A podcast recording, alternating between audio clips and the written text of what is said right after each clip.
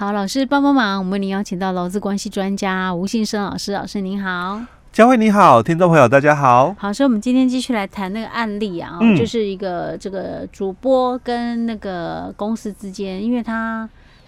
他是啊不签那个敬业条款哦，哎对，然后结果后来又提早离职了，对不对？哎，被公司给终止契约哦，所以他不是自己离职的，哎，对他不是自己离职喽。哦、OK OK。好了，这个是也是我们国内很著名的企一家媒体啊，哈，嗯，我们不讲是哪一家，或许大家可能知道这个案例，嗯，反正这就是一个劳工某一个一个员工，他一开始刚进公司的时候是担任记者，对，两个月之后升任主播，嗯，可是他不愿意签那个所谓的所谓竞商条款，就是竞业条款嘛，对不对？哎，对，意思说他离职之后他不可以到那个相同的其他的。行业去嘛？是这样的意思吗？他的竞商条款哦，嗯、指的应该不是指离职后，嗯、他的竞商条款应该是指在职期间的。嗯，那因为这个员工啊，嗯、他觉得哦，可能下班之后是我的一个时间，嗯、哦，所以他可能有做了一些的这个其他的一个兼职兼职的一个部分，因为毕竟这个身份特殊嘛，哦，哦，可能都会有。一些邀约的一个情况，厂商邀约的一个部分哦，所以公司就觉得说，你所有的这个条件都是我们公司帮你这个就是塑造出来的，然后那你应该要哦遵守公司的一些相关的一个约定的哦。那所以公司哦有跟他劝导，嗯哦很多次，他还是这样哦，就是没有改善。当然这个是公司自己的主张了哦。那公司就讲哦，因为。因为这个主播哦，他不接受公司的这个约束哦，所以大概在一百零七年的这个四月开始哦，就开始就是代工哦，就是能为而不为的一个情况哦。那代工是指员工代工吗？哎，对，员工代工，消极的一个代工，就在我们。讲法里面就是能为而不为，你可以做好，但是你就简单做哦，消极的做哦，只是把事情有处理掉，但是其实可以做得更好，有能力做得更好哦。那一直哦，也把所有可以请的当年度的假也都请完了之后，那就跟公司讲说他的这个最后的一个这个离职哦，就是做到八月份哦。哎，可是老师，你刚刚不是说他是被公司被？哎，两者之间他自己讲的，他说，那他是这个自动离职哦，就是他说自愿离职哦，那这个要付，因为你违约嘛哦，所以要付这个违约金啊。那其实劳工的一个说法里面，他就提到了，哎，我是这个担任这个记者一开始的时候，那一直到我这个八月离职哦，那这个我在这个这个。八月的这个一百零八年的这个八七月的一个十五号以前哦，嗯、那他说这个非有这个劳基法十四条哦的一个事由的话哦，嗯、我我不可以跟你这个终止契约了哦。那他也讲了，因为我是读本科系毕业的，嗯、那之后哦，他就说，那你们。公司哦，没有提供我这个补偿的一个费用，嗯、那也没有做任何的一个培训的一个动作哦。嗯、那你跟我签这个最低服务年限是不合理的，啊，所以他说哦，这个签约无效，哦，签约无效就最低服务年限对我来讲无效哦，所以我依照哦这个劳基法十五条之一。的规定嘛，他说两个条件，要么你要培训我，要么你要给我签约金哦。那这两个其中有一个具备了，才可以跟我约定最低服务年限。但他说没有哦，所以他就说这个这个虽然哦，我们有签了这个最低服务年限哦，但是哦，你不可以干预我啦，就是下班的一个时间哦。那因为你说我这个下班以后我去。接受一些的这个厂商的一个邀约的一个部分哦，所以这个违反了这个公司的一个相关的一个规定哦，那你就给我就是撤换了这个职务，就本来是主播，后来就不是担任主播哦，所以他他是主张了哦，这个十四条的一个部分，那终止契约嗯，所以两者之间的一个说法不太一样的。哦，一个是我是主张的是十四条之一的一个部分，嗯，那公司是谈到就是说他是自愿离职，嗯、哦，那所以两个的一个说法哦就不太一样。所以老师你讲这个案例的这部分，他那个实体部分我还真看了头晕眼花。OK，好了，反正就是事情经过大致上是这样子。哎，对。那他第一审判决的时候是认为怎样？法官这个判定，因为我们在前一集有讲到哦。嗯十五条之一里面，它有一个重点，嗯，就是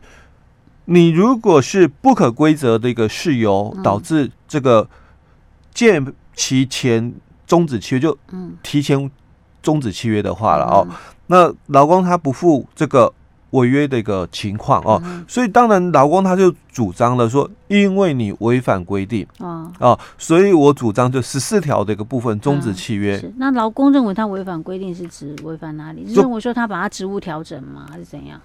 雇主哦，他觉得雇主违反这个规定，就是你十四条的五六款，就是他职务调整，那薪水减少哦，因为你你担任本来是主主播，然后。现在不是嘛？那薪水减少了哦，所以他强调就，那你违反十四条的这个第五、第六款的一个部分哦。那公司是讲说没有，你是自动离职哦，因为一个讲说老公讲公司违法嘛，所以我主张十四条。那公司的认定我没有违法哦，那你是自动离职哦，这是两者之间的一个争执点，因为重点在我们十五条之一里面哦。这个劳动缺如果是因为不可归责于劳工的一个事由而导致哦没有履行完毕的话哦，那当然提前离离职哦，劳工没事。是。呃，关键点在这一块哦。那我们的法官他就谈到了哦，这个一样回到法规的一个部分，他讲说这个。雇主哦要有两个情况哦，才可以跟这个劳工签订最低服务年限哦，所以法官还是重述了十五条之一的一个规定，就是第一个你要有做专业的一个技术培训哦，那还要提供这个费用。那第二个哦，就是你要跟他签哦，可以，那你没有培训，那你要给签约金哦。那法官还是重述了十五条之一的一个规定哦，所以他说，那你们的这个契约哦，看起来确实哦，这个。员工一开始薪水哦比较少，后来调薪了哦。那因为他工作不同哦，所以调薪了哦。那你们这个也同意了，就是说做这样的一个约定然后，就说这个甲方哦，这个公司啊哦，有帮他做这样的一个提息跟安排，所以员工他是同意哦，保证在一百零八年的七月以前他不。提前哦，终止契约哦，那就是最低服务年限啊。他也讲，非有这个劳基法十四条的一个情况的话，那不可以终止契约哦。那接着哦，他们在契约里面哦，又谈到了说，如果违约的话哦，那就要赔薪水大概哦五倍的一个金额作为惩罚性的一个。违约金哦，所以如果有这样的一个情形的话，就要赔付哦。所以这个是在这个证据里面哦，法官就提到，那你要主张的话，你要有证据啊，因为刚刚讲过两个重点，一个培训的证据，嗯，第二个你有没有给人家签约金的一个证据啊？如果有，那你才可以跟人家约定最低服务年限哦。所以哦，法官就提到了说，那这个。公司说哦，这个员工违反最低服务年限哦，造成他的一个损失哦。虽然有签约，就是签劳动契约，签这个最低服务年限的一个资料出来哦，但是哦，公司没有提供就是这个培训的一个证明，因为两个证据嘛，一个就是你有给他做专业的培训，而且也提供该这个培训的一个费用了，这是第一个。那第二个就是你没有做这一段的话，那你跟人家约定三年的一个最低服务年限，你要有一笔签约金哦。所以法官也看到，就在刚刚提到的哦，你有没有培训他？那有没有这个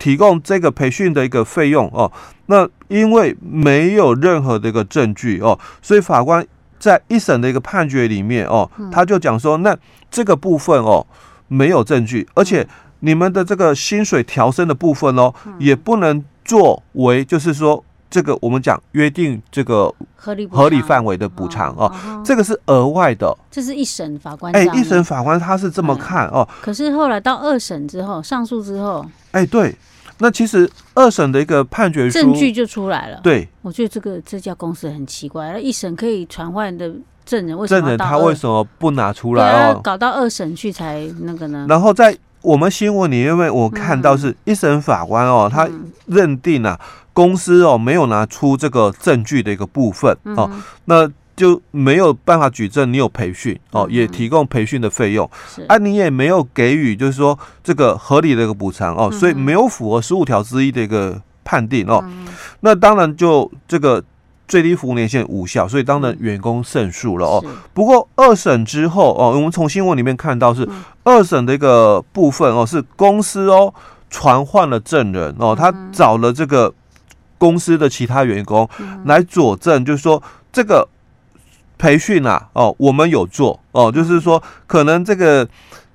开棚前的这个时间哦，都有做一些培训，提早的一个培训的一个部分哦。那再来哦，就是说培训完成前不能上主播台的哦，那由他们这些工作人员调整哦，他们的这个眼神仪态啦哦，或者是这个这个。讲话的一个部分啊，哦，因为毕竟他是讲这个台语主播哦，嗯、所以要教导哦台语的一些发音什么等等的哦。那公司哦也有提